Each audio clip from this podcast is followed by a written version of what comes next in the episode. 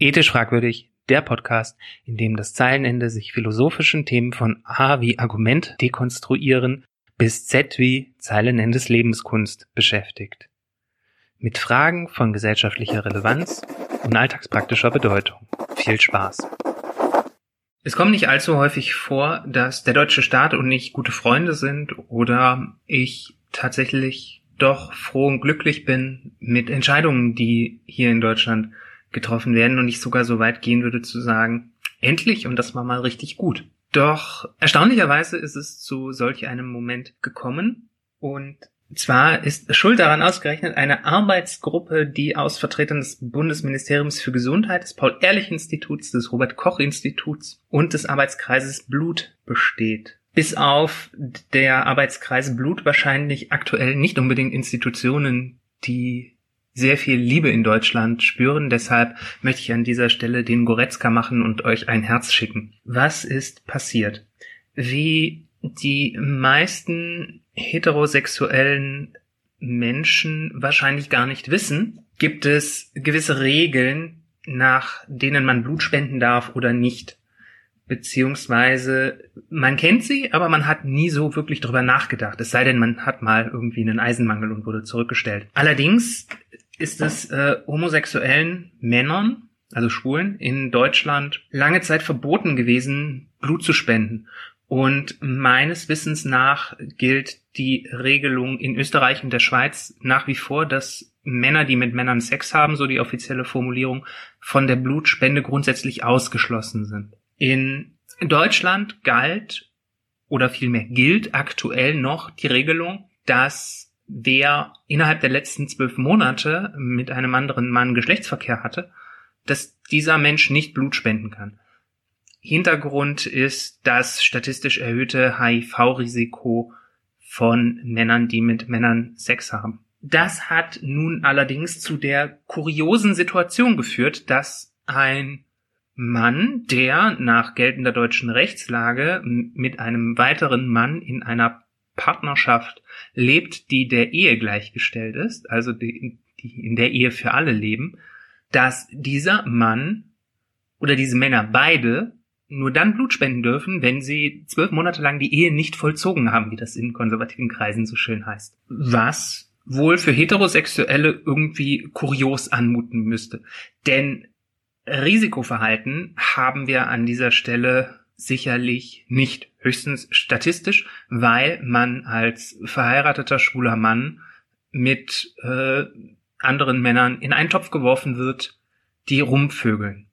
Das ist nicht nur ein schönes Beispiel dafür, dass man mit Statistiken Menschen abwerten kann, sondern auch ein schönes Beispiel dafür, dass mit zweierlei Maß gemessen wird, wenn es um die Gesetzeslage geht. Denn Natürlich gibt es auch für heterosexuelle Menschen ein Ausschlusskriterium namens Promiskuität. Das heißt auch, wer als Mann mit Frauen rumvögelt oder als Frau mit Männern rumvögelt, der oder diejenige wird von der Blutspende rein theoretisch ausgeschlossen. Frauen, die mit Frauen Sex haben, finden an dieser Stelle wahrscheinlich nicht statt, weil das Risiko der Übertragung von HIV bei Frauen, die mit Frauen Sex haben, zumindest meines begrenzten Wissens, was die weibliche Anatomie angeht, relativ unwahrscheinlich. Also so gesehen sollten wir alle mehr lesbischen Sex haben, um HIV endlich auszurotten. Anyway, die Tatsache, dass man als äh, Mann auch nicht beliebig mit Frauen rumvögeln darf, ist in der breiten Bevölkerung gar nicht so bekannt. Aber wir haben es jetzt immerhin geschafft, dass diese Regelungen angeglichen werden. Wahrscheinlich im September wird es soweit sein, dass man als Schwuler nur noch vier Monate lang abstinent oder in einer monogamen Beziehung leben muss, in der man Geschlechtsverkehr hat, um Blut spenden gehen zu dürfen. Und das ist ein schönes Zeichen dafür, dass der Pride Month und die Christopher Street Day Paraden nach wie vor wichtig sind, weil das ein Thema ist, was vielen Menschen immer noch nicht bewusst war. Und Jahre nachdem wir uns darauf geeinigt haben, dass Ehen zwischen Männern das gleiche sind wie Ehen zwischen Männern und Frauen, man sich immer noch für sein Sexualverhalten besonders rechtfertigen muss, egal ob man genauso promisk ist wie heterosexuelle Menschen. Was vor allen Dingen mit Blick auf die Statistiken auch nur noch zu einem